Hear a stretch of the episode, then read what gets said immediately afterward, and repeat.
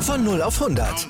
Aral feiert 100 Jahre mit über 100.000 Gewinnen. Zum Beispiel ein Jahr frei tanken. Jetzt ein Dankeschön, rubbellos zu jedem Einkauf. Alle Infos auf aral.de. Aral, alles super. Die komplette Welt des Sports. Wann und wo du willst. Schräglage. Der Talk zur Motorrad-WM. Mit Andreas Thies und den Experten von motorsporttotal.com auf meinsportpodcast.de. Fabio Quattraro gewinnt sein erstes Rennen in dieser Saison. Ducati macht einen guten Eindruck, auch wenn Jack Miller Konkurrenten und sich selbst dann von der Strecke räumt. Und Aprilia wächst aus den Kinderschuhen raus. Die Schlagzeilen vom Grand Prix in Portimao sind wieder reichlich und äh, vielfältig. Hier bei Schräglager auf meinsportpodcast.de sprechen wir darüber. Herzlich willkommen zu einer neuen Ausgabe, in der wir über alles sprechen, was dann am Wochenende wichtig war in der MotoGP, Moto2 und Moto3. Wir, das bin ich, Andreas Thies, und von unserem Kooperationspartner motorsporttotal.com die beiden Redakteure auf der einen Seite Juliane Ziegengeist. Hallo Juliane. Hallo. Und auf der anderen Seite Gerald Dierenbeck. Hallo Gerald. Hallo, Servus. Gerald, es war eine ganze Menge los am Wochenende, rein motorsporttechnisch. Hat die MotoGP ähm, sich ihrer behauptet und dann die Schlagzeilen, die notwendigen Schlagzeilen geliefert, um dann auch gesehen zu werden? Ja, denke ich schon. Ja, also wir haben wieder ein, ein spannendes Rennen gehabt mit, mit vielen Geschichten. Erster Saisonsieg von Fabio Quattarot, sehr überlegen auch natürlich. Ähm, bei Ducati war wieder mal ähm, ein Auf und Ab, ja, Zarko gut, Miller hat einen Bock geschossen, mir, mir abgeschossen, äh, wortwörtlich und buchstäblich, ähm, Bagnaia mit, mit Schulterprellung vom, vom, vom Qualifying, ähm, KTM auch Wundertüte wieder gewesen, Honda hat große Probleme gehabt, also äh, war wieder ein, ein turbulentes und interessanter Rennsonntag vor allem. Juliane, wir hatten also ein bisschen Wetterkapriolen am Wochenende dann auch in Portugal. MotoGP und Moto3 sind gut durchgekommen. Moto2, da sprechen wir nachher noch drüber, sind, äh, sind nicht ganz so gut durchgekommen. Ähm, es war auch wettertechnisch alles möglich.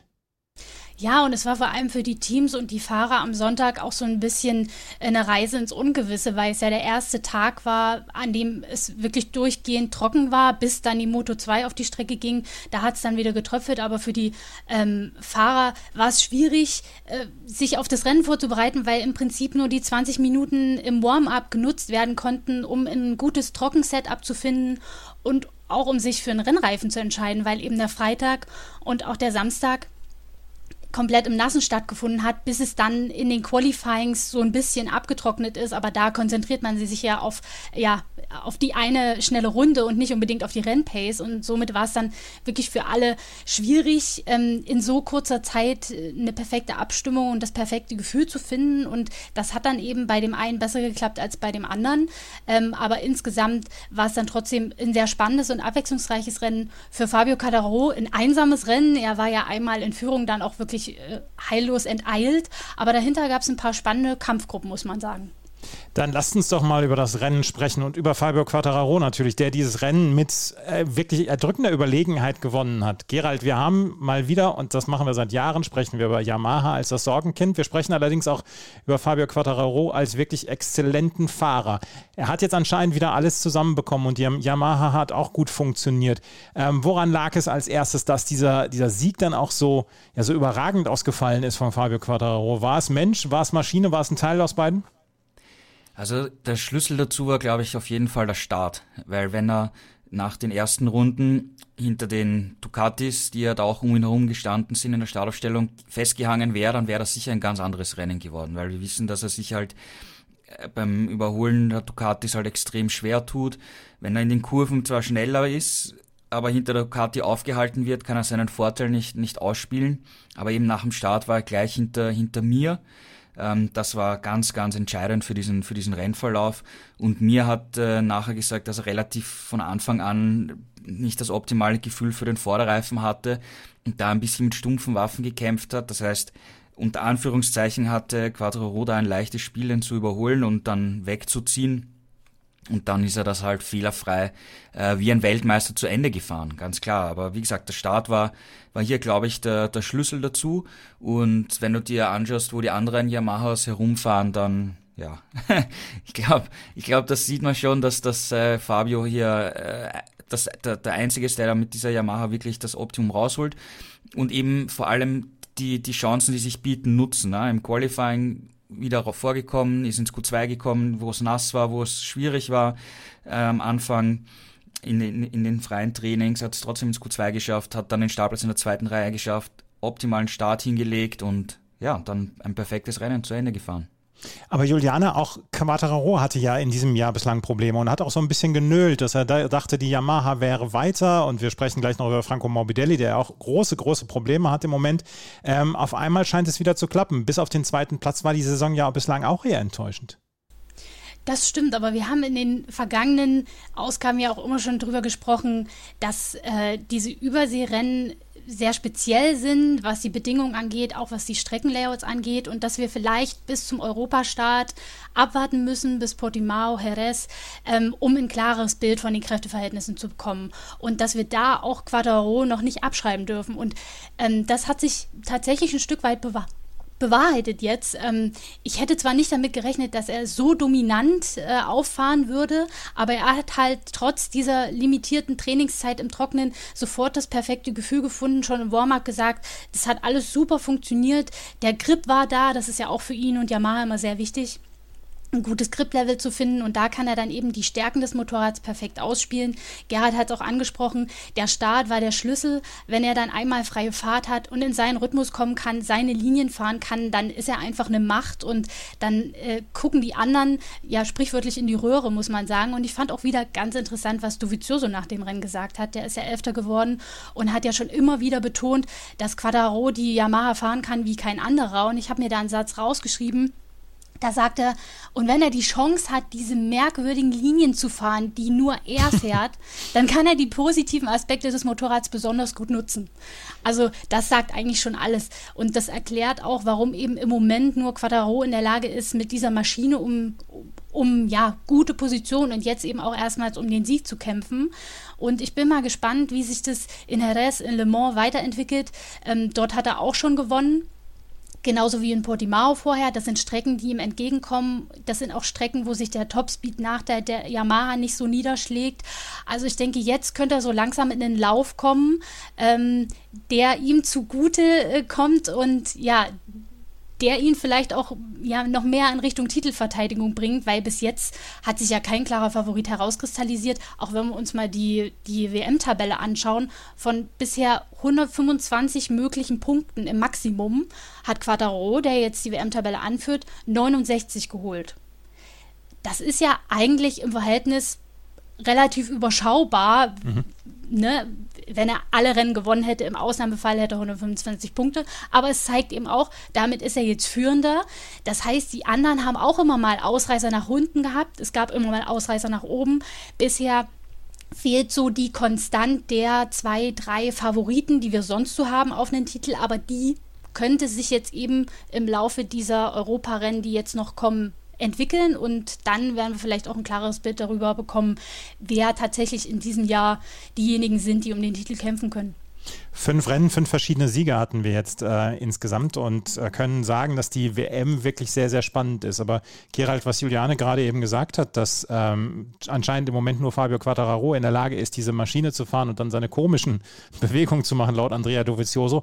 Ähm, ist das so ein bisschen auch das Honda-Problem oder das Problem wie bei Honda, wo äh, kein Mensch außer Marc Marquez die Maschine beherrschen kann? Oder ist das Problem äh, etwas besser zu lösen? Ja, es scheint so. Es scheint so zu sein, dass, dass nur Fabio diese, die Yamaha wirklich ähm, ans Limit bringen und diese, diese Rundenzeiten und Leistungen bringen kann. Wenn du dir ansiehst, äh, Dovizioso, Julian hat es angesprochen, der versteht zwar in der Theorie, was er machen muss, kann es aber nicht in seinen natürlichen Fahrfluss äh, umsetzen und vor allem dann konstant für ein, für ein Rennen. Er hat, äh, Dovizioso hat zum Beispiel gemeint, am Rennbeginn, wenn wenn eigentlich viel Grip herrscht oder auch im Qualifying, wenn, wenn er mit frischen Reifen viel Grip hat, dann kommt er nicht auf die Rundenzeiten. Wenn es aber der Grip nachlässt im Rennen, dann kommt er auf bessere Rundenzeiten als mit viel Grip, was eigentlich komplett äh, umgekehrt eigentlich sein sollte. Und, und er versteht zwar, was er machen müsste, aber er kann es nicht so wirklich umsetzen. Und, und bei Franco Morbidelli ist es eigentlich ähm, das Gleiche. Sie haben bei Morbidelli das, das Basis-Setup noch nicht gefunden.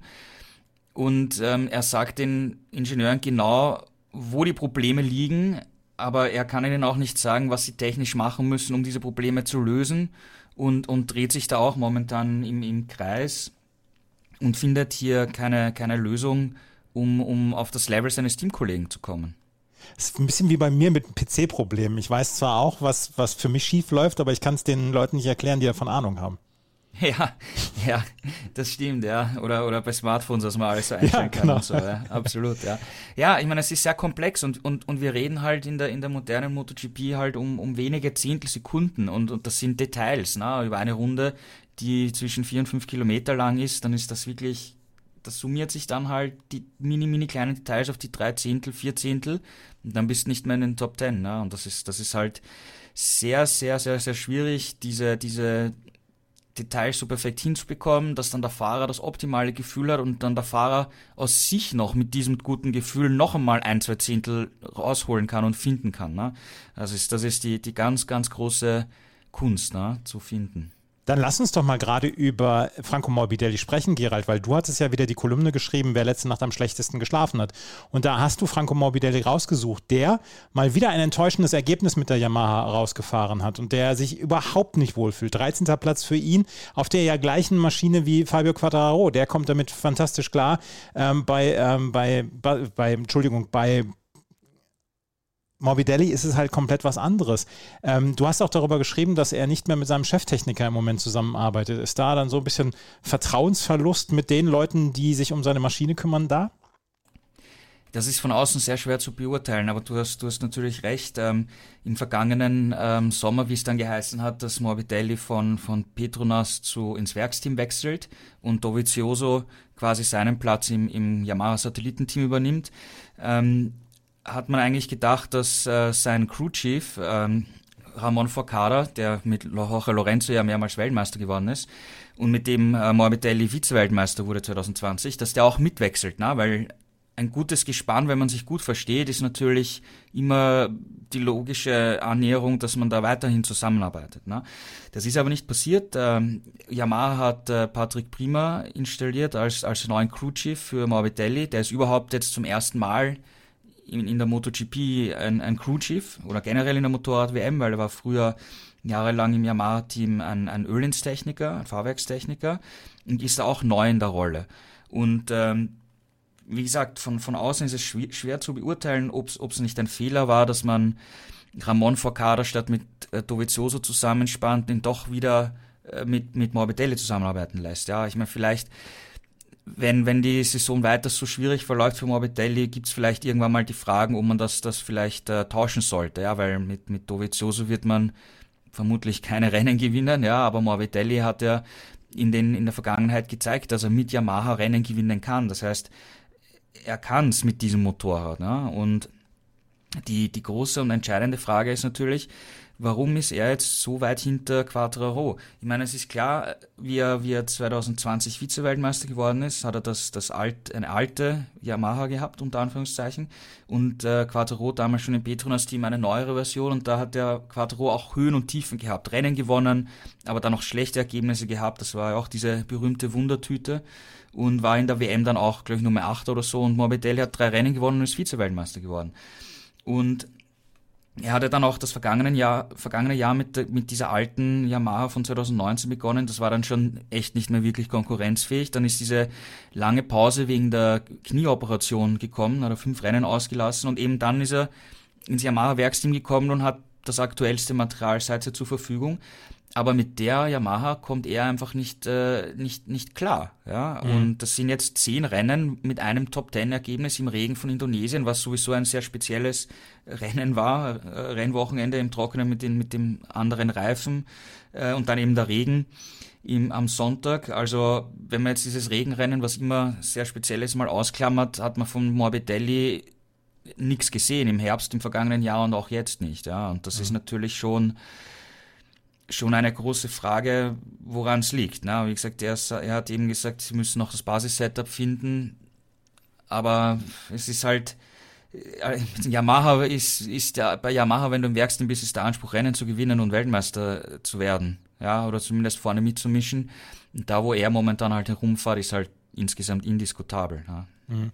Juliane, wie ist denn dann jetzt der Way Forward? Weil wir haben mit ähm, Andrea Dovizioso jemanden, der zum ersten Mal quasi auf dieser Maschine unterwegs ist. Von Darren Binder will man auch nicht so richtig viel erwarten. Franco Morbidelli hat Probleme, Fabio Quattararo fährt um Siege mit, fährt dann auch um die WM mit. Macht man dann auch so ein bisschen den Honda-Weg und sagt, wir konzentrieren uns jetzt auf, ähm, auf Quattararo und den Rest, ja, die müssen schon sehen, wo sie bleiben? Oder wie geht das bei, bei Yamaha vor sich? Nee, also ich glaube schon, dass sie auf jeden Fahrer eingehen. Jeder hat da ja auch seine Crew und dann äh, wird ihm geschaut, sicherlich auch in die Daten der Markenkollegen, was macht der anders, welche Elektronikeinstellungen pipapo nutzt er oder kann ich mir von seinem Fahrstil irgendwas abschauen. Ich denke, da wird schon auf die individuellen Bedürfnisse eines jeden Einzelnen eingegangen, ähm, weil man natürlich auch bestrebt ist, ein Motorrad ähm, zu bauen oder, oder abzustimmen, das für mehrere als nur einen Fahrer funktioniert. Denn es ist nicht in Stein gemeißelt, dass Quadraro bei Yamaha bleibt. Äh, er wird wahrscheinlich verlängern, aber äh, das liegt mehr daran, dass eben die, die Auswahlmöglichkeiten begrenzt sind, weil eben auch alle anderen Hersteller mehr oder weniger dicht sind. Und so ein Herstellerwechsel ist ja auch immer mit bestimmten Widrigkeiten und Risiken verbunden. Also wird sich Quadraro dreimal überlegen, ob er wirklich von Yamaha weggeht. Äh, und jetzt, wo er wieder gewinnt, äh, ist es natürlich eher wahrscheinlich, dass er unterschreibt. Aber Yamaha ist auf jeden Fall gut beraten, ähm, ja, auf alle Fahrer einzugehen. Und ähm, ich schätze das Team und den Hersteller auch so ein, dass sie das tun. Ähm, was die Fahrersituation angeht, das hat ja Gerald auch in seiner Kolumne erwähnt, äh, gibt es da natürlich so einen Namen aus der Superbike-WM, der da immer mal ähm, umherkreist, Toprak Kraskatjuklu, äh, der ja letztes Jahr Weltmeister geworden ist, ähm, dieses Jahr nochmal antritt, aber sich durchaus mit einem Wechsel in, dem, in die MotoGP anfreunden kann, aber eben nur ins Werksteam. Da wird man eben abwarten müssen, wie loyal sich Yamaha gegenüber Morbidelli zeigt. Ähm, der hat einen Vertrag, auch für nächstes Jahr. Aber wenn, ja, wenn es so weitergeht und er wirklich so eklatant weiter hinterherfährt im Vergleich zu Quadraro, dann weiß ich nicht, ist es wahrscheinlich nicht in, weder in seinem Interesse noch in Yamahas Interesse, das fortzuführen, aber man gibt ihm sicherlich noch diese Saison Zeit und wird dann eben entscheiden gemeinsam, wie man da weiter verfährt. Aber es wäre ja nichts Neues, wenn Verträge jetzt nicht mitten in der Saison, aber zumindest zum Saisonende dann auch mal aufgelöst werden, wenn es eben nicht vorangeht miteinander. Eins wissen wir auf jeden Fall, langweilig wird es nie rund um Yamaha und Fabio Quattararo hat dieses Rennen gewonnen und führt dann jetzt auch in der Fahrerwertung zusammen mit Alex Rins. Auf den kommen wir gleich noch zu sprechen. Gleich müssen wir dann auch über die Ducati sprechen, die zwar nur ein, nur in Anführungsstrichen einen zweiten Platz von Johann Sarko rausgefahren hat und deutlich mehr Ausfälle zu verkraften hatte, aber wo sich mancher, zum Beispiel Jack Miller, durchaus zufrieden zeigt mit diesem Wochenende. Das alles gleich hier bei Schräglage auf meinsportpodcast.de. Wieder live von Ihrem Toyota-Partner mit diesem Leasing-Auftakt. Der neue Toyota Jahreshybrid. Ab 179 Euro im Monat. Ohne Anzahlung. Seine Sicherheitsassistenten laufen mit. Und ja, ab ins Netz mit voller Konnektivität. Auch am Start die Toyota Team Deutschland Sondermodelle. Ohne Anzahlung geht's in die nächste Runde. Jetzt los zu Ihrem Toyota-Partner.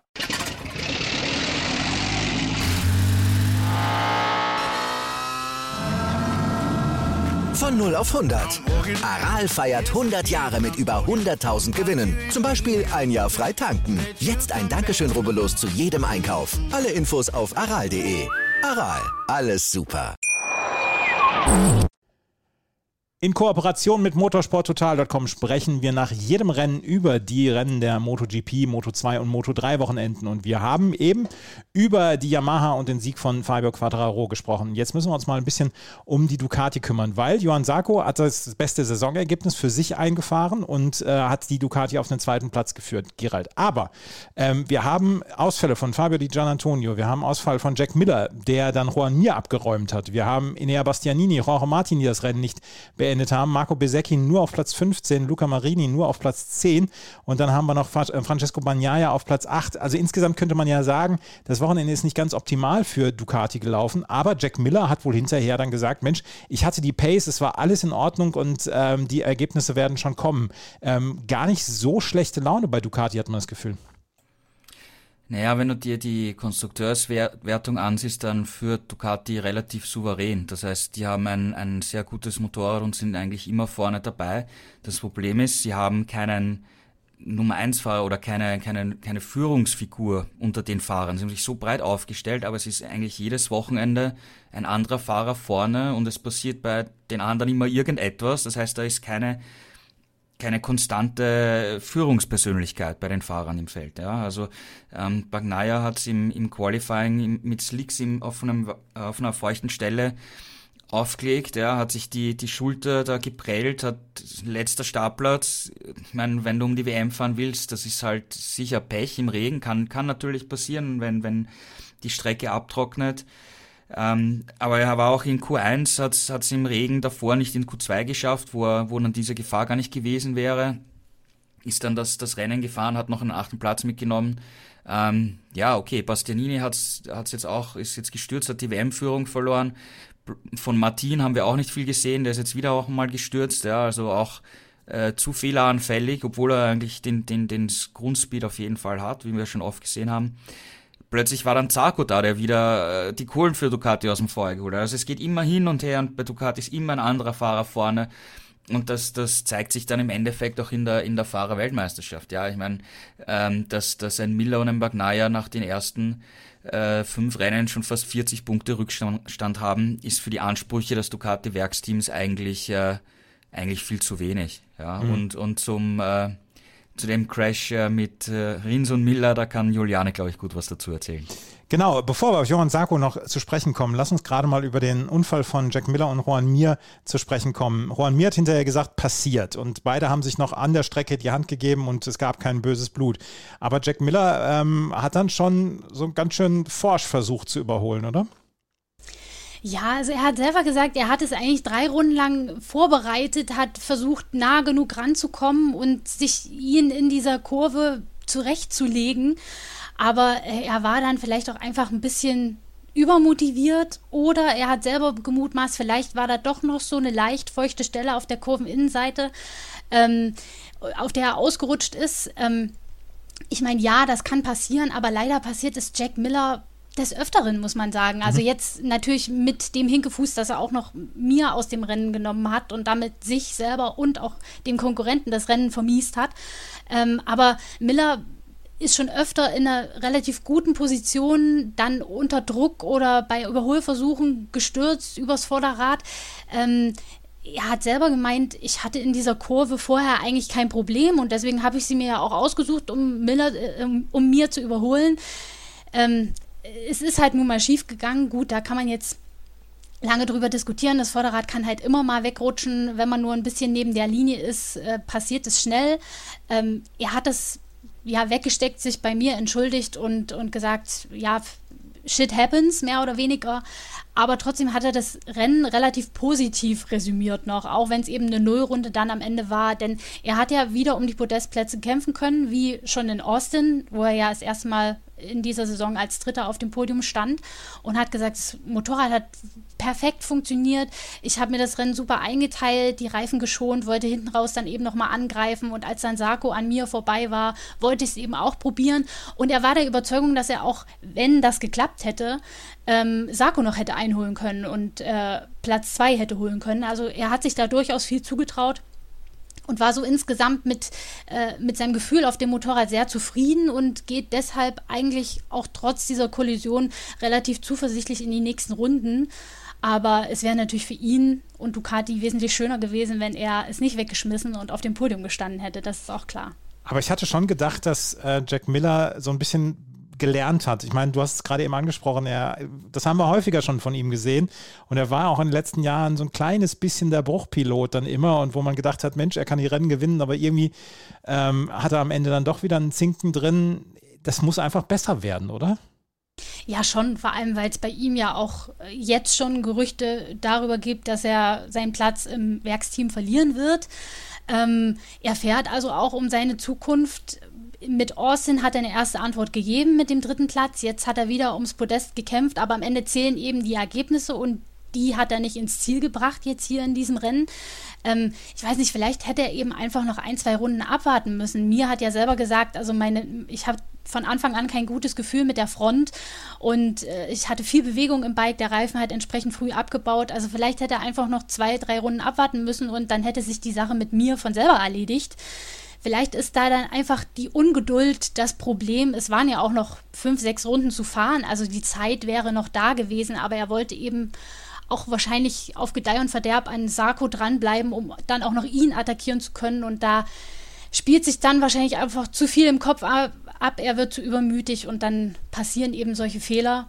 Ähm, aber er muss auf jeden Fall daraus lernen, weil zu oft darf ihm das nicht mehr passieren, weil dann ist der Platz wirklich weg bei mhm. Ducati. Mhm. Also, ähm, Jack Miller dann mit einem Salto Nullo quasi und äh, konnte nicht ins Ziel fahren. Johann Sarko dagegen ist auf Platz 2 gefahren und Gerald erst ähm, ist notwendig, ihn zu würdigen, weil er hat ein richtig gutes Rennen abgeliefert und es ist ein zweites Podium in dieser Saison gewesen. Es ist eine sehr wechselhafte Saison für Zarko, aber das Ergebnis dürfte ihm sehr viel Auftrieb gegeben haben. Naja, wir hatten vorher drei Rennen, drei MotoGP-Rennen in Portimao und das wurde jeweils von der Pole Position gewonnen. Und äh, jetzt stand Zarko auf der Pole Position und ist Zweiter geworden, ja. Du gießt immer wieder Wasser in den Wein. naja, er wartet jetzt immer noch auf seinen ersten Sieg, ja. Ähm, nein, es war, es war eh natürlich. Ich meine, im Qualifying, die, die Pole war, war großartig, die Runde. Hätte man fast nicht mehr gedacht, dass er die aus dem Ärmel schütteln kann. Und ähm, Rennen war komplett grundsolide, hat sich das gut eingeteilt. Doppelsieg für Frankreich. Es waren ja auch gestern die Präsidentschaftswahlen in Frankreich, ja, und, und äh, die beiden Franzosen sind da gemeinsam mit der Tricolore am Podest gestanden. Ähm, ja, wie gesagt, Zarco ist, ist eigentlich so wie immer, ja, so wie im, im vergangenen Jahr, vor allem in der ersten Saisonhälfte, wo er auch immer wieder zweite Plätze gehabt hat, ähm, Puls hatte, vorne dabei war. Es fehlt halt dieser erste Sieg, ja, und, und die, die, die Frage ist bei ihm, bringt er diese Konstanz rein, ja, weil diese Saison war ja auch ein bisschen eine Wundertüte, wieder Podest jetzt zum zweiten Mal, dazwischen nicht so gute Rennen. Es ist eigentlich bei ihm so wie, wie immer. Ja? Also ähm, ich würde ihn jetzt auch nicht ähm, zu den Kandidaten zählen, die jetzt äh, um den WM-Titel im Endeffekt kämpfen aus dem Ducati-Lager. Ja? Und wenn du jetzt Bastianini hernimmst, der ist, ich meine, der fährt mit dem alten Motorrad, ist jetzt, hat zwar zwei Rennen gewonnen, ist aber auf dem Papier auch nicht jetzt der WM-Kandidat für Ducati und wenn wir, was wir vorher gesagt haben, ähm, wo Miller und Bagnaia in der WM stehen, sieht es für Ducati bezüglich Weltmeisterschaft momentan, okay, die Saison ist noch sehr, sehr lang, es kann noch sehr viel passieren, aber momentan sieht es dann nicht so gut aus für die. Die ähm, Ducati also mit dem Platz 2 halbwegs gut davongekommen und äh, ansonsten gab es eher schlechtere Ergebnisse. Francesco Bagnaia, wie gesagt, auf Platz 8 und äh, Luca Marini auf Platz 12. Eigentlich ähm, hätten wir jetzt über Suzuki sprechen müssen, weil Juan Mir relativ gut lag und am Ende dann äh, runtergekegelt worden ist von Jack Miller. Wir sprechen gleich über die Suzuki, aber lassen uns erstmal über die Aprilia sprechen. Aleix Espargaro ist auf Platz 3 gekommen und ähm, damit hat er sein zweites Podium in dieser Saison geholt. Einmal Vierter, einmal Dritter, einmal Erster. Juliane, die Saison könnte nicht besser laufen für Espargaro und für Aprilia und er hat selber gesagt, Mensch, diese Konzessionen, diese, ja, diese, diese äh, Vorteile, die uns im Moment noch die MotoGP bietet. Wenn wir die jetzt weghaben, dann würde es mich auch nicht stören. Nein, ähm, und die werden fallen. Also sie haben ja jetzt schon fünf Punkte gesammelt mit dem erneuten Podestplatz und sechs Punkte reichen aus, um die Konzessionen zu verlieren. Und das wird, wenn wir uns ansehen, wie lang die Saison noch dauert, sicherlich passieren. Also Aprilia stellt sich da im Hintergrund auch schon drauf ein. Äh, das hat ja dann zur Folge, dass man in der nächsten Saison nicht mit den Stammfahrern ähm, außerhalb der Reihe testen darf. Man hat weniger Motoren zur Verfügung. Ähm, also das ist schon äh, dann eine Einschränkung. Jetzt profitieren sie ja eben noch von den Zugeständnissen und nutzen die ja auch perfekt, weil Espargaro hat es wieder aufs Podest geschafft nach dem Sieg in Argentinien. Und er hat das wieder wie einen Sieg gefeiert. Er feiert dann ja auch immer äh, mit seiner Crew und auch seinen beiden Zwillingen super süß im Park Fermé und das sind immer tolle Bilder. Ähm, und er hat natürlich, geben wir es zu, von dem Crash von Miller und mir profitiert. Aber man muss sagen, er hat zum Ende des Rennens auch wieder aufschließen können. Also selbst wenn die beiden nicht gestürzt wären, wäre das wahrscheinlich noch eine enge Kiste geworden. Also ich hätte ihm zugetraut, auch noch aus eigener Kraft aufs Podest zu fahren. So mit den zwei Gestürzten vor ihm war es ein bisschen ein geerbter dritter Platz aber trotzdem absolut verdient. Und er hat dann insgesamt ein gutes Wochenende. Also ist ja auch im Qualifying in die erste Reihe gefahren, war auch im, in den nassen Trainings immer relativ vorne äh, gut dabei. Also äh, die Strecke in Portimao hat ihm auf jeden Fall wieder besser getaugt als Austin. Und ich denke, auf den anderen europäischen Strecken dann dürfe er auch mit ihm auf jeden Fall rechnen. Maverick Vinales hat immer noch so ein bisschen zu kämpfen, auf dem Niveau von Alej anzukommen, aber kommt Zeit, kommt Rat. Ich will ihm mal noch ein paar Rennen geben und dann werden wir sehen, ob er das äh, auch ja, bringen kann. Für ihn ist es ja immer noch so ein bisschen ein neueres Motorrad als für Alej, aber er muss da schon auch noch ein bisschen anziehen, um auf das Niveau zu kommen. Aber Gerald, aus den Kinderschuhen, ich habe es in der Anmoderation äh, gesagt, aus den Kinderschuhen dürften sie erwachsen sein. Kinderschuhe ist jetzt ein bisschen übertrieben gesagt, aber insgesamt dürften sie jetzt ein wettbewerbsfähiges Motorrad haben. Aleix Espargaro hat sich immer weiter diesen Podien angenähert und dieses Jahr scheint er so ein bisschen zu ernten. Ja, absolut. Ich meine, er mischt jetzt praktisch auf jeder Rennstrecke in den Top 6 mit. Diese Erfolgsergebnisse eben mit, mit Sieg und jetzt wieder Podium. Das sind keine Ausreißer mehr, die auf irgendwelche speziellen Umstände zurückzuführen sind, sondern er ist vor allem konstant dabei. Vinales zeigt im Training immer wieder gute Ansätze, kann es aber halt noch nicht komplett umsetzen und ja, würde ich auch, wie ich mir auch schon bei den vergangenen äh, Podcast gesagt haben, ein bisschen Zeit muss man ihm schon noch geben, irgendwann wird er kommen und ich sehe ja schon äh, Potenzial, dass bei ihm was, was kommen kann. Ja, wie gesagt, er muss dann irgendwann auch umsetzen. Irgendwann wird der Tag X kommen, wo man sagt, okay, du musst jetzt dann die, die Ergebnisse bringen und wirklich zu Alej aufschließen. Und äh, Aprilia ist gut aufgestellt. Da ist die Stimmung prächtig im Team, bei den Ingenieuren, bei den, bei den Fahrern, die verstehen sich beide gut. Also äh, die, die fahren oder sagen wir so, die reiten gerade auf einer wirklich schönen äh, Welle, die halt beflügelt und ähm, ja, werden sicher weitere Podestplätze kommen und vielleicht auch noch der eine oder andere Sieg von, von Espargaro, definitiv.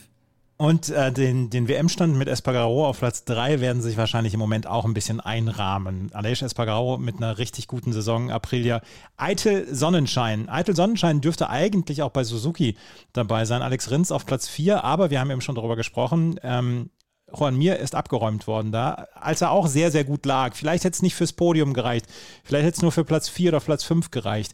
Aber Juliane, auch hier wieder das Thema, ähm, Suzuki ist gut dabei und sie waren sogar im Qualifying gut dabei dieses Mal. Ja, zumindest äh, Joan Mir, der hat ja. ähm, ist zum zweiten Mal in seiner MotoGP-Karriere überhaupt geschafft, äh, in die erste Startreihe zu fahren. Und mit Platz zwei war es sein bestes Qualifying-Ergebnis. Das muss man mal sich auf der Zunge zergehen lassen, weil ich meine, er ist Weltmeister geworden vor zwei Jahren. Insofern, das ist schon irre, was, was Suzuki in den Rennen immer für Aufholjagden gezeigt hat, wenn man sich überlegt, dass sie so oft gar nicht aus den ersten zwei Reihen gestartet sind. Ähm, aber er hatte trotzdem dann im Rennen zu kämpfen. Er lag zwar, als er abgeräumt wurde, auf Platz drei, hat aber selber gesagt, er hatte von Anfang an kein gutes Gefühl mit dem Vorderreifen, konnte nicht wirklich pushen und sich irgendeinen Vorteil verschaffen und äh, war dann am Ende absolut am Limit und hat auch gesagt, hätte mich Miller da nicht abgeräumt, ich wäre trotzdem irgendwann gestürzt und hätte die Zielflagge nicht gesehen. Also Deswegen hat er diese Kollision auch relativ gelassen hingenommen. Ähm, er war tatsächlich ein bisschen geknickt nach dem Rennen, eben nicht aufgrund des Sturzes, sondern aufgrund seiner Pace und der Probleme mit der Front. Bei Alex Rins lief es deutlich besser. Er ist zwar nicht aufs Podium gefahren, aber man muss sich auf der Zunge zergehen lassen. Der ist von Startplatz 23 losgefahren und ist Vierter geworden. Also das ist schon, das ist eine Aufholjagd, so haben wir sie selbst im vergangenen Jahr oder im, vor zwei Jahren bei Suzuki nicht gesehen. Also das ist schon irre, was er da abgeliefert hat. Er lag schon nach dem Start innerhalb der ersten Runde auf Platz 10. Also er weiß, glaube ich, selber nicht, wie er das gemacht hat. Er sagt, also irgendwie, ja, er hat gut funktioniert. Ich habe ein paar Fahrer überholen können. Also er hat ja im Verlauf der ersten Runde schon 13 Plätze gut gemacht, was an und für sich Wahnsinn ist. Und dann hat er sich eben durch diese ganzen Kampfgruppen gekämpft mit den äh, Honda-Fahrern, mit Alej Espargaro und so weiter und so fort. Der lag ja am Anfang auch erst nicht auf Podestkurs und ist dann eben auf Platz 3 vorgespült worden durch die Kollision. Also er hat da mit unterschiedlichsten Fahrern und Herstellern gekämpft und sich mit der Suzuki durchgesetzt und ist Vierter geworden. Also das ist aller Ehren wert und zeigt, mit einer besseren Ausgangslage hätte er da sicherlich ums Podest und auch um den Sieg mitkämpfen können. Mhm. Gerald, bei Suzuki alles auch eitel Sonnenschein, ähnlich wie bei Aprilia, weil sie machen einen wirklich guten Eindruck momentan. Also wenn Alex Rins so weitermacht, wird er in diesem Jahr Weltmeister. Weil, mhm. Vor allem, weil er im, im Vergleich zu Quattraro die konstant besseren Ergebnisse hat. Ja, also äh, Rins ist jetzt die ganze, also siebter Platz im ersten Rennen. Ansonsten war er immer in den Top 4, 5 dabei, zweimal am Podium gewesen. Und bei Quattro hast du halt den, den, zweiten Platz im Regenrennen gehabt, jetzt natürlich den Sieg, aber ansonsten waren die anderen Rennen halt nicht berühmt, ja, mit, mit seinen achten, neunten Plätzen in der Gegend, wo er rumgefahren ist. Da ist Rins einfach von der Konstanze besser und deswegen sind sie auch punktgleich. Also das ist schon eine Ansage von Suzuki. Auch äh, Juan Mir, also ich glaube, dass, dass wenn das mit Miller nicht passiert wäre, wären beide Suzuki so um den Bereich 4, 5 herum ins Ziel gekommen. Und das ist das, was wir eigentlich von Saisonbeginn sehen. Sie nehmen ihre Top 6 Ergebnisse Woche für Woche mit, nehmen die Punkte mit.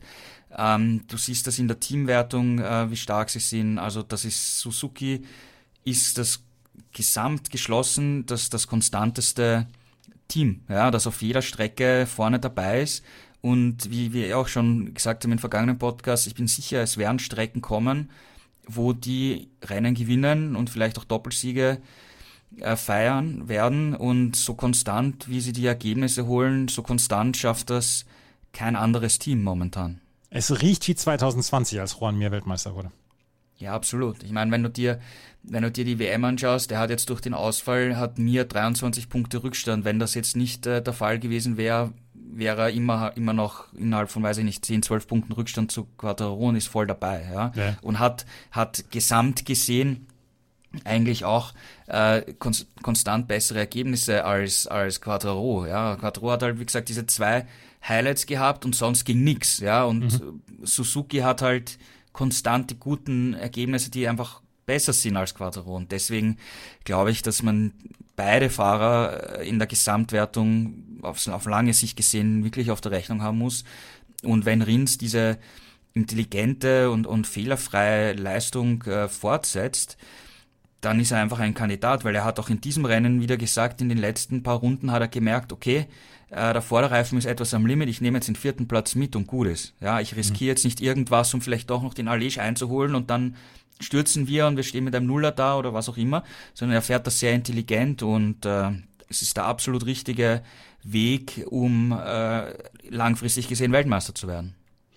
Suzuki, da werden wir drauf schauen müssen, vor allen Dingen, weil es im Moment noch keinen Fahrer gibt, der sich wirklich herauskristallisiert hat, der vielleicht diese WM dominieren könnte. Die WM dominiert hat bis vor ein paar Jahren Marc Marquez. Dann Verletzungsprobleme, er kommt jetzt langsam wieder zurück. Zum zweiten Mal hintereinander sechster Platz für Marc Marquez. Aber für die Honda ist nach wie vor nicht so richtig viel zu holen. Er auf dem sechsten Platz, auf dem siebten Platz Alex Marquez, über den dann gesagt worden ist, Junge, Junge, der fährt völlig über dem Limit. Polo Espargaro auf Platz neun und ähm, am Ende Takaaki Nakagami Miami auf Platz 16. Juliane, in der Breite her, glaube ich, ein ganz gutes Ergebnis für Honda, aber alte Probleme bleiben. Ja, und der Anspruch ist halt auch ein anderer. Ne? Also Marquez hat selber gesagt, wir wollen nicht um Platz 6, 7, 8 rumfahren, sondern wir wollen um die Spitzenplätze kämpfen. Und das war halt in diesem Rennen überhaupt nicht drin, für keinen der Honda-Fahrer. Und das gibt einem schon zu bedenken, vor allem weil Paul Espargaro dann nach dem Rennen auch wirklich hart mit sich und auch mit Honda ins Gericht gegangen ist und gemeint hat, ja, alte Probleme sind wieder da. Ähm, wir haben Probleme mit dem Heck, zu wenig Haftung am Hinterreifen und das ist ja ein Problem, mit dem Honda eigentlich im vergangenen Jahr zu kämpfen hatte und gehofft hatte, es mit dem neuen Motorrad gelöst zu haben. Und den Eindruck hatte man eigentlich in der Vorsaison. Jetzt sind die Probleme wieder da und man äh, hängt so ein bisschen in der Luft und, und es sind mehr Fragezeichen als Antworten da. Und das ist eigentlich besorgniserregend, jetzt nach dem ähm, fünften Rennen der Saison äh, ja wieder solch, in solche Probleme zu verfallen. Ähm, deswegen war Paul Espargaro nach dem Rennen auch wirklich auf gut Deutsch gesagt ziemlich angepisst, muss man fast sagen. Also äh, er meinte, ja, es ist einfach nur schlecht und gelaufen. Ähm, und wir haben im Moment keine Lösung. Und das ist das was am meisten Sorgen bereitet. Jetzt setzt man natürlich die ganzen Hoffnung in den Test, den es nach Jerez gibt, um da noch irgendwie was am, am Motorrad zu machen, vielleicht am Chassis oder mit den, mit den Mappings oder was auch immer. Ähm, um ja wieder diese Haftung zu finden, die man braucht. Denn war bisher so ein bisschen das Vorderrad eher das Problem, ist es jetzt wieder das Heck und das zeigt eigentlich, dass man da im Moment wieder den Weg zu verloren haben scheint. Ähm, nun muss man natürlich sagen, Portimao ist jetzt vielleicht auch nicht das Rennwochenende, das man als Referenz nehmen sollte. Es war, wie gesagt, wenig Zeit, sich auf dieses Trockenrennen vorzubereiten.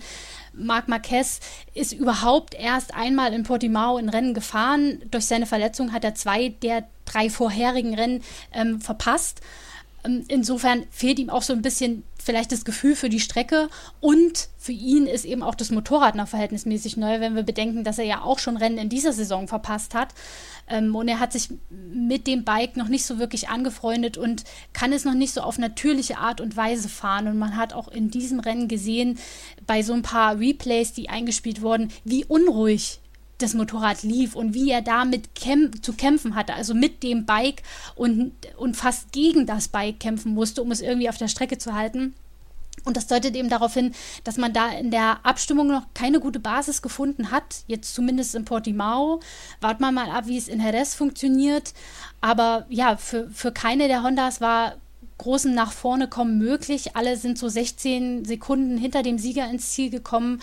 Ähm, und das ist natürlich nicht der Anspruch. Also da rauchen im Moment die Köpfe, muss man sagen. Gerald, wie siehst du es bei Honda? Also mich haben die harten Kommentare der Fahrer doch nach dem Rennen etwas überrascht, weil eben wie Julianes gesagt hat, das war einfach ein spezielles Wochenende, wo sie im Trockenen nur die 20 Minuten im Warm-up hatten. Und wenn dann halt da die Abstimmung nicht passt, dann, dann kommt das raus, was wir gesehen haben. Ähm, ich bin jetzt sehr gespannt äh, auf, auf Jerez, äh, weil äh, im vergangenen äh, November haben ja dort die Fahrer außer Marc Marquez äh, mit dem Motorrad dort schon getestet. Das heißt, ein Paul Espargaro kann da jetzt dann natürlich komplett einen Vergleich ziehen, äh, wie hat sich das Motorrad vom damaligen Test äh, verändert. Ist es wirklich besser geworden oder ist es schlechter geworden? Weil damals hat er ja auch schon gesprochen von, von sehr großem Potenzial. Wir wissen ja insgesamt, dass das Motorrad neu ist und du musst, und die Honda-Ingenieure müssen halt auf jeder unterschiedlichen Strecke Daten sammeln, das Motorrad kennenlernen. Äh, was kannst du beim Setup machen? Was musst du beim Setup machen? Wie wirken sich Setup-Änderungen aus? Und, und, und. Und das ist halt, wie wir so oft äh, betonen, es geht um Feinheiten und Details, ja, die einfach den großen Unterschied ausmachen. Und ähm, wie gesagt, wenn da jetzt das Wochenende da kommt, fast komplett verregnet ist, da lernst nicht viel. Das ist halt eine, ein, ein Pech gewesen, ist halt so, Wetter, regnet. Und deswegen wird jetzt Jerez interessant werden, was, was Paul Espargaro dort sagt wenn Paul Espargaro nach dem Jerez-Rennen die gleichen Aussagen trifft, dann könnte man sagen, okay, äh, vielleicht hat der Honda doch größere Probleme, als wir bisher gedacht haben. Vielleicht läuft in Jerez alles problemlos und äh, Paul Espargaro kämpft darum einen Sieg und, und er strahlt wieder, wie wir ihn kennen. Ja, also ich, ich halte beide Optionen derzeit für möglich, weil wir es einfach nicht genau wissen. Also ich glaube, dass die Honda nach wie vor Potenzial hat, aber es ist noch ein bisschen zu schwankend, die Leistung auch. Und ähm, eben auch, weil den Ingenieuren noch Erfahrung fehlt noch ein bisschen und eben auch Marc Marquez noch nicht hundertprozentig mit dem Motorrad vertraut ist, ähm, ja, und wie gesagt, ich glaube jetzt Jerez wird ein, ein, ein spannendes Wochenende, um, um zu sehen, wo steht Honda wirklich und wie geht's dann weiter in die Europasaison. Haben die wirklich Chancen, Rennen zu gewinnen und um die WM mitkämpfen zu können, was ich ihnen ursprünglich am Saisonbeginn zugetraut habe nach den guten Wintertests? Oder haben sie wirklich Probleme, wie es jetzt die Fahrer gesagt haben? Ja, also ich glaube, nächste Woche um diese Zeit äh, werden wir genau über das Thema sprechen und mehr wissen. In Jerez findet am nächsten Wochenende nämlich schon das nächste Rennen statt und dann können wir auch darüber dann sprechen. Nächste Woche gibt es dann schon wieder eine neue Ausgabe der Schräglage. Aber wir haben noch ein Team zu besprechen und das ist KTM. Miguel Oliveira auf Platz 5. Brad Binder, der bislang der Beste in der WM-Wertung war, der ist ausgefallen und ansonsten Remy Gardner hat sich noch zwei Pünktchen geholt auf Platz 14. Juliane, wie fasst du das ähm, Wochenende von KTM zusammen?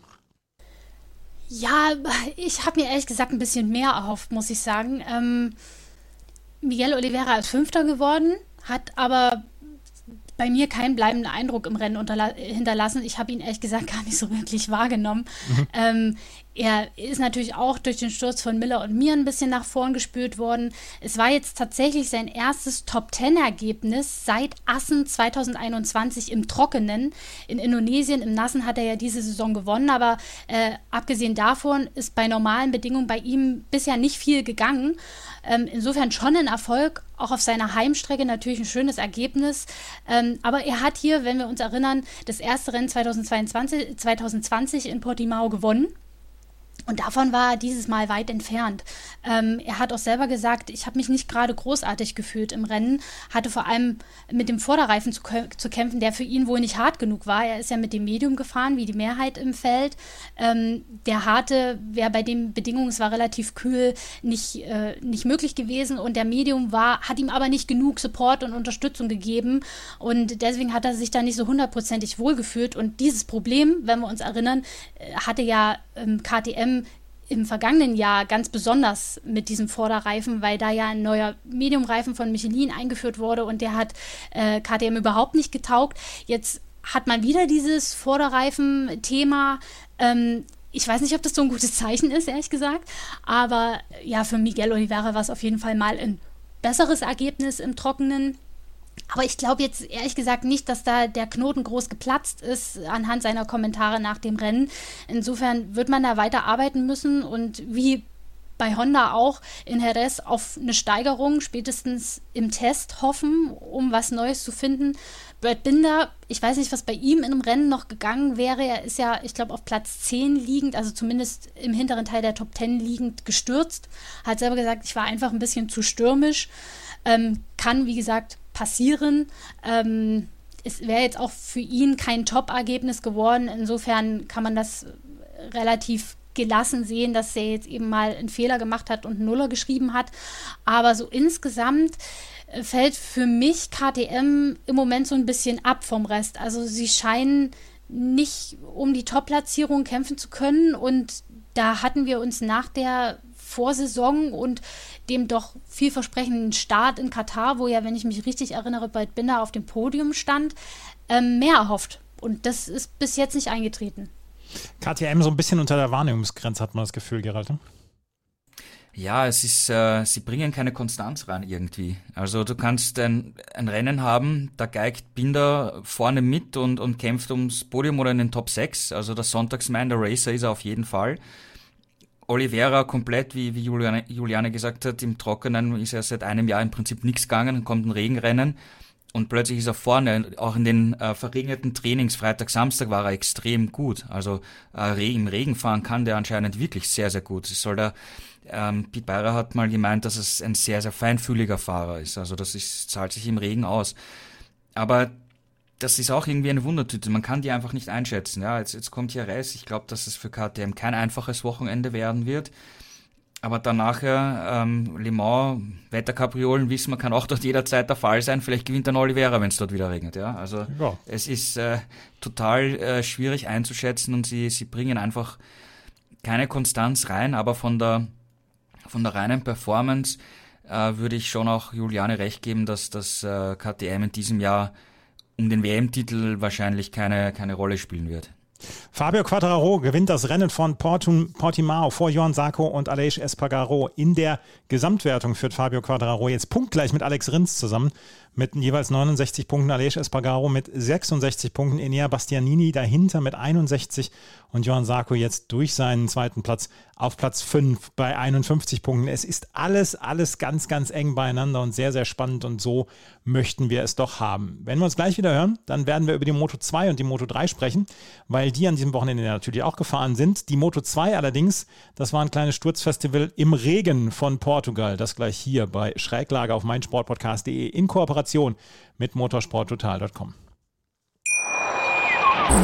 Wieder live von Ihrem Toyota-Partner mit diesem Leasing-Auftakt. Der neue Toyota Jahreshybrid. Ab 179 Euro im Monat. Ohne Anzahlung. Seine Sicherheitsassistenten laufen mit. Und ja, ab ins Netz mit voller Konnektivität. Auch am Start die Toyota Team Deutschland Sondermodelle. Ohne Anzahlung geht's in die nächste Runde. Jetzt los zu Ihrem Toyota-Partner. Juliane, Gerald hat mir im Vorgespräch gesagt, über das Moto2-Rennen soll ich mit dir sprechen. Joe Roberts hat das Rennen nämlich gewonnen ähm, vor Celestino Vietti und Jorge Navarro. Soweit erstmal so, so gewöhnlich. Aber es war ein Rennen, was ähm, so eher selten stattfindet. Wir haben Platzregen gehabt, wir haben ein Sturzfestival gehabt, ein Rennen, was nochmal ähm, angewunken worden ist und am Ende dieses Ergebnis hatte. Was ist da alles vorgefallen? Ja, also es ist ja erstmal ganz normal losgegangen, als Trockenrennen auch deklariert, aber schon während des MotoGP-Rennens hat man so ein paar dunkle, bedrohlich wirkende Wolken am Himmel gesehen und in der Boxengasse standen ja in der MotoGP ehrlicherweise auch die Zweitbikes mit Regensetup bereit, also für den Fall der Fälle, dass es da schon angefangen hätte zu regnen. Äh, die Tropfen sind dann erst in der Moto 2 runtergekommen und schon in den ersten Rennrunden wurden an bestimmten Streckenabschnitten die Regenflaggen geschwenkt. Aber es schien noch alles machbar. Und wir, die wir das an den TV-Bildschirmen sehen, für uns ist es auch immer schwer einzuschätzen, wie rutschig ist es jetzt wirklich oder wie schlimm regnet es wirklich. Also es war jetzt kein Platzregen oder so. Deswegen konnte man nicht wirklich beurteilen, okay, ist es jetzt noch fahrbar oder nicht. Von den Fahrern hat auch erstmal keiner die Hand gehoben oder so. Das passiert ja auch häufig, wenn jetzt in irgendeiner Kurve ein krasser Regenguss runtergeht. Also es lief alles noch relativ normal. Aaron Canet ist vorne weggefahren, Cameron Bubier lag auf äh, Platz 2, Ayogura auf Platz 3, alle relativ nah beieinander, die Top 3. Und dann Anfang der neunten Runde in Kurve 2 auf einmal die Top 3 simultan ins Kiesbett. Und ich denke mir so, was ist denn jetzt los? Und damit noch nicht genug. Nachfolgende Fahrer, da kamen auch noch ein paar geflogen. Auf einmal voll die Massenkarambolage im Kiesbett. Da sind wirklich Motorräder über Motorräder geflogen und die Fahrer, die da eben auch mit den Motorrädern im Kiesbett lagen, hatten wirklich sowas von Glück, nicht von einem dieser Bikes getroffen zu werden eins von den Motoren ist, Motorrädern ist nach einer Kollision mit einem anderen sogar in Flammen aufgegangen. Also es war wirklich, äh, man wusste gar nicht, wie einem geschieht. Und im Nachhinein hat sich dann eben die Situation aufgeschlüsselt. Es hat in dieser Kurve, die zu einer der schnellsten Stellen auf der Strecke zählt, tatsächlich heftiger geregnet, so dass es eben zur reinsten Rutschbahn wurde, was dann eben auch diese vielen Stürze hintereinander, erklär, hintereinander erklärt. Die sind alle unabhängig voneinander gestürzt. Also ist keiner mit irgendeinem auf der Strecke kollidiert, sondern es lag wirklich rein an den Regentropfen, die da runtergekommen sind. Das Rennen wurde dann logischerweise mit der roten Flagge abgebrochen und dann war man erstmal damit beschäftigt, die zerstörten Bikes im Kiesbett zu beseitigen und sich um die Fahrer zu kümmern, von denen Gott sei Dank alle bei Bewusstsein waren. Alle konnten auf ihren äh, zwei Beinen davongehen. Das war schon mal das positivste Zeichen überhaupt. Das hätte auch ganz anders ausgehen können. Aber dann äh, frage ich mich, äh, wie hätte die Rennleitung reagieren sollen? Sie hat so reagiert, dass eben ein Restart ähm, angekündigt wurde, der dann auch stattgefunden hat, über eine Sprintrenndistanz von sieben Runden und zwar mit 17 Fahrern, weil natürlich keiner der Gestürzten in der Kürze der Zeit, die haben nur fünf Minuten Zeit, wieder zurück an die Box zu kommen und die reparierten, äh, die beschädigten Motorräder bis zum Neustart zu reparieren. Das war natürlich nicht machbar bei diesen, bei diesen Verhältnissen, die da im Kiesbett herrschten mit brennenden Motorrädern, äh, Motorrädern etc. pp. Ähm, ja, mit 17 Fahrern dann dieses Rennen nochmal neu zu starten, ich weiß nicht, ob man da nicht eine andere Entscheidung hätte treffen können oder sollen. Man hat strikt nach Regelbuch gehandelt. Man hat auch das Safety Car rausgeschickt, geguckt, okay, wie sind die Verhältnisse? Ist es wirklich so schlimm? Nein, es hat wieder aufgehört zu regen, es ist fahrbar. Also wir schicken die, die fahren können, die noch ein Motorrad haben, einfach wieder raus. Ähm, ich, ehrlich gesagt, fand es nicht gut, so wie das abgelaufen ist nach so einem Massencrash dann das halbe Feld nochmal rauszuschicken. Aber gut, es wurde eben streng nach Regelbuch gehandelt. Aber ich finde, für meinen Teil, äh, die, die Rennleitung hat dann auch einfach eine, eine Verantwortung, die über das Regelbuch hinausgeht, auch gegenüber den Fahrern, die da gestürzt sind. Das war aus meiner Sicht auch einfach höhere Gewalt. Also die, die da vorne wegfahren, die sind halt auch die Ersten, die auf die Stelle treffen, die eben feucht ist. Ähm, und es hat ja wirklich einige Haus gekegelt. Also es war jetzt nicht wirklich Eigenverschulden, sondern eben einfach Pech. Mhm. Und dass die dann verletzt oder mit einem beschädigten Motorrad eben einfach nicht mehr antreten konnten und dass dann auch einfach unfaire Verhältnisse waren, fand ich nicht so gut. Ich will jetzt natürlich Joe Roberts seinen ersten Sieg nicht absprechen, ähm, aber ich weiß nicht, ob man das auch einfach hätte lassen können. Also für mich hat dieses sieben äh, Runden lange Sprintrennen echt nicht gebraucht nach der Nummer.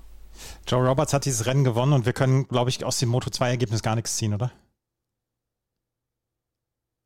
Also, was jetzt die das Kräfteverhältnis in der Moto 2 angeht oder mit Blick auf die WM kann man da wirklich nicht viel rauslesen. Ja. Ähm, in dem Trockenrennen, also in dem ersten Rennen vor dem Neustart, lagen ja ganz andere Leute vorne. Ähm, Celestino Verti hat aber natürlich mega profitiert davon. Er lag zum Zeitpunkt des Abbruchs nicht in der Spitzengruppe. Er war aber auch nicht von den Stürzen betroffen, konnte also weiterfahren, ist Zweiter geworden und hat jetzt natürlich seinen äh, WM-Vorsprung mega ausgebaut. Ja. Ist Glück für ihn und unendliches Pech für die anderen, gerade für einen Kane, der in der WM auch nicht schlecht dasteht, also oder ein Ayogura. Also ähm, ja, ist, ist schon ein bisschen mitten im Geschmäckle für mich. Ja, und Aaron Kane hat sich auch verletzt bei dem, bei dem Sturz. Also der hat sich den linken Arm gebrochen und einen Finger. Und ähm, der wird wahrscheinlich in Jerez nicht fahren können. Und das ist natürlich ein herber Rückschlag für, für seine WM-Ambitionen.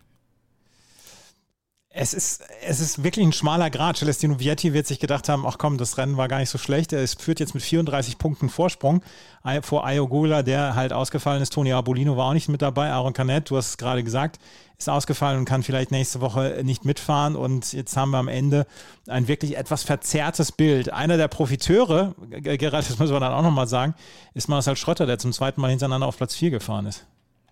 Ja, na klar. Ich meine, er war nur auf Startplatz 12 und ist dann auch wieder irgendwo im Bereich von Platz 10 herumgefahren. Ähm, was eigentlich für ihn ein Glück war, weil wie er gesehen hat, dass da vorne reihenweise die Fahrer stürzen, konnte er noch re reagieren und, und ist nicht, nicht ausgerutscht dort. Das war natürlich äh, Glück, auf jeden Fall. Ähm, er war dann in der Spitzengruppe dabei am Anfang. Ich meine, äh, Roberts ist vom Start weg weggezogen. Der war gleich wirklich zwei, drei Sekunden weg und dann ging es einfach um Platz zwei. Und er hat es dann nicht geschafft, aufs Protest zu fahren. Ähm, ich meine, Platz 4 ist, ist, ist wieder ein gutes Ergebnis. Natürlich, äh, die ganzen Umstände haben dazu beigetragen, dass er überhaupt so weit vorne war im Endeffekt. Aber er hat es wieder nicht geschafft, aufs Podest zu fahren. Er hat selber gesagt, das ärgert ihn dann schon, weil es war wirklich die Chance da. Er hat es nicht geschafft. Ähm, insgesamt muss man sagen, im, im, im Nassen äh, Training war er gut unterwegs, da hat er auch die freien Trainings äh, angeführt, aber wie das Qualifying dann trocken war, hat er, hat er gesagt, da hat es dann wieder nicht hundertprozentig, hat er es wieder nicht hundertprozentig umsetzen können, eben Startplatz 12 und unter normalen Umständen wäre er dann nicht so weit nach vorne gekommen. Ja, also ähm, ich sage, jetzt geht's nach Jerez, ähm, der muss, er muss einfach in, in Tritt kommen und nicht nur solche Ergebnisse abliefern, wenn einfach die Umstände ihm in die Karten spielen, sondern er muss schauen, dass er wirklich aus eigener Kraft wieder nach vorne kommt. Also ein lachendes und ein weinendes Auge, würde ich sagen, mit diesem vierten Platz. Joe Roberts erster Sieg vor Celestino Vietti und Jorge Navarro in der Gesamtwertung führt Vietti vor Ayogula, Tony Abolino und Joe Roberts. Und äh, Marcel Schrötter ist auf Platz 8 vorgefahren, jetzt zweimal vierten Platz hintereinander. Mal gucken, wie es dann nächste Woche aussehen wird in Jerez. Und Gerald, wo wir gerade so launig gesprochen haben, dann lass uns doch mal gerade über die Moto 3 sprechen, weil das Rennen hat Sergio Garcia gewonnen und sich damit an die Spitze der Fahrerwertung gesetzt. Ähm, Dennis Foggia konnte seinen Spitzenplatz nicht behalten. Dahinter Jaume Masia auf Platz 2 und Ayumu Sasaki auf Platz 3. Wie ist das Rennen abgelaufen? Also wir haben bis zum Schluss einen spannenden Fünfkampf gehabt um den Sieg. Ähm, wirklich, wirklich super.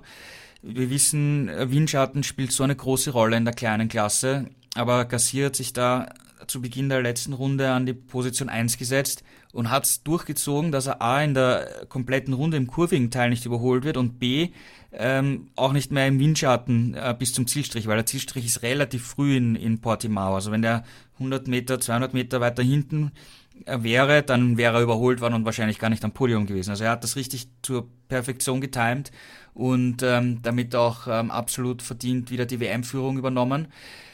Als Fazit vom Wochenende würde ich noch sagen, was wir schon in, in Indonesien ein bisschen gesehen haben, ähm, dass Dennis Fodger im Regen einfach schwach ist. Also das war jetzt auch in den Trainings ähm, gar nichts. Da hat ihm wirklich sehr viel Zeit auf die auf die Spitze gefehlt.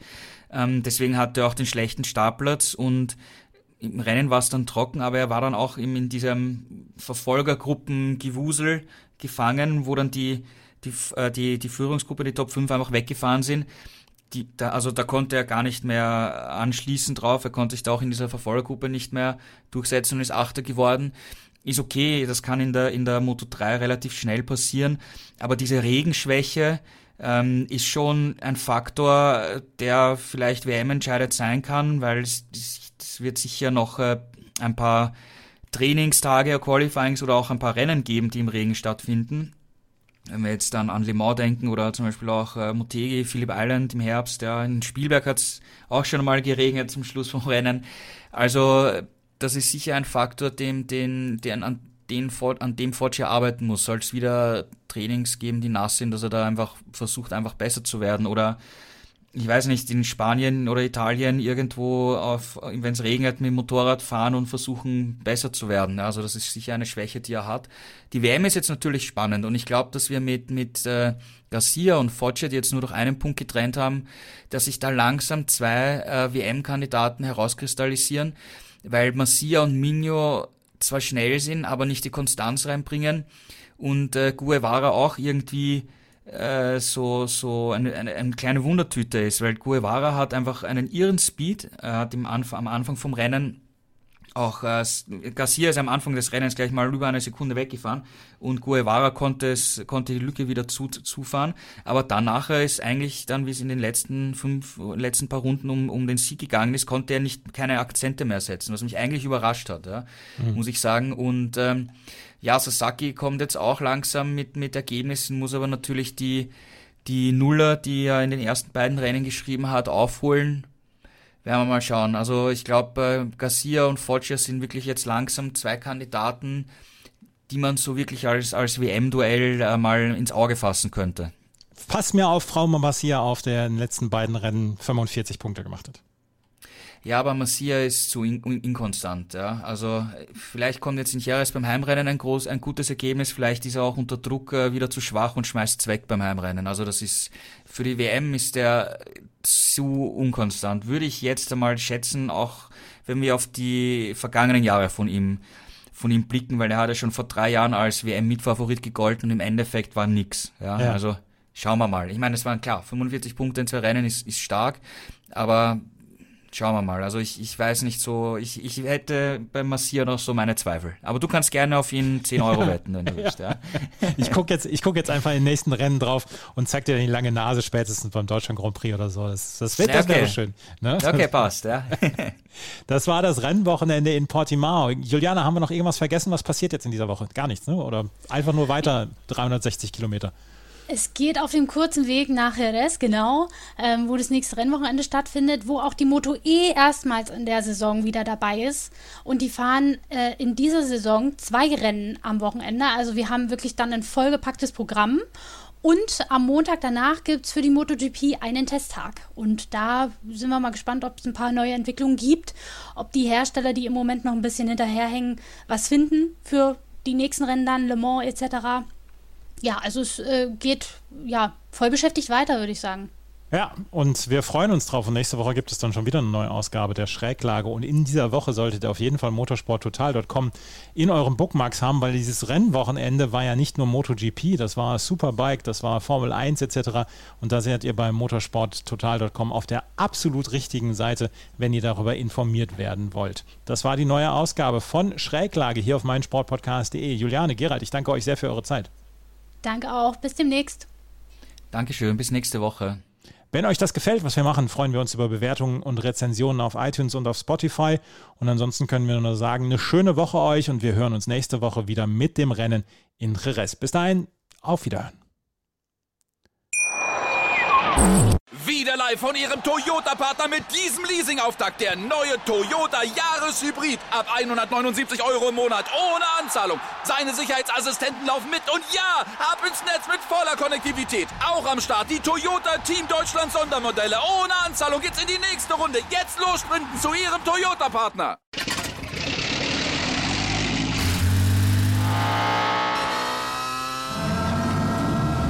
Von 0 auf 100.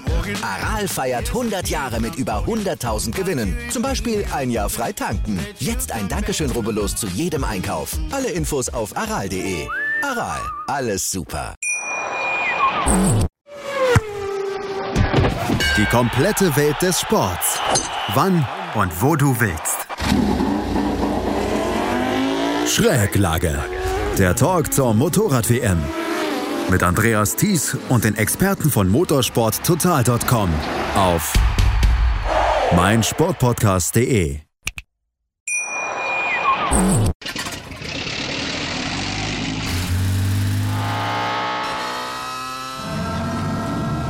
Von 0 0 auf 100.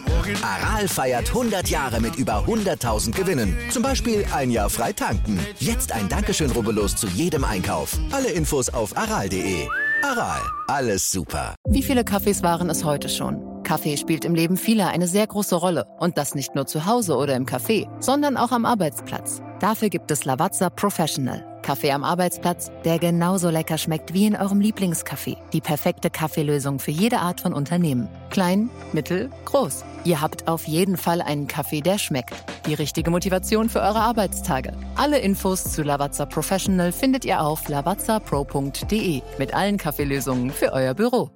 Ich habe mich natürlich schockverliebt, weil die war wirklich ganz, ganz klein. So begann die Mensch-Hund-Beziehung zwischen Christina und Tierschutzhund Frieda. Und wie es danach, nach dem ersten Moment der Verliebtheit, so weiterging und welche Klippen es danach zu umschiffen galt, das hört ihr in der neuen Ausgabe von Iswas Dog, dem Podcast für harmonische Mensch-Hund-Beziehungen. Iswas Dog? Mit Malte Asmus. Überall, wo es Podcasts gibt.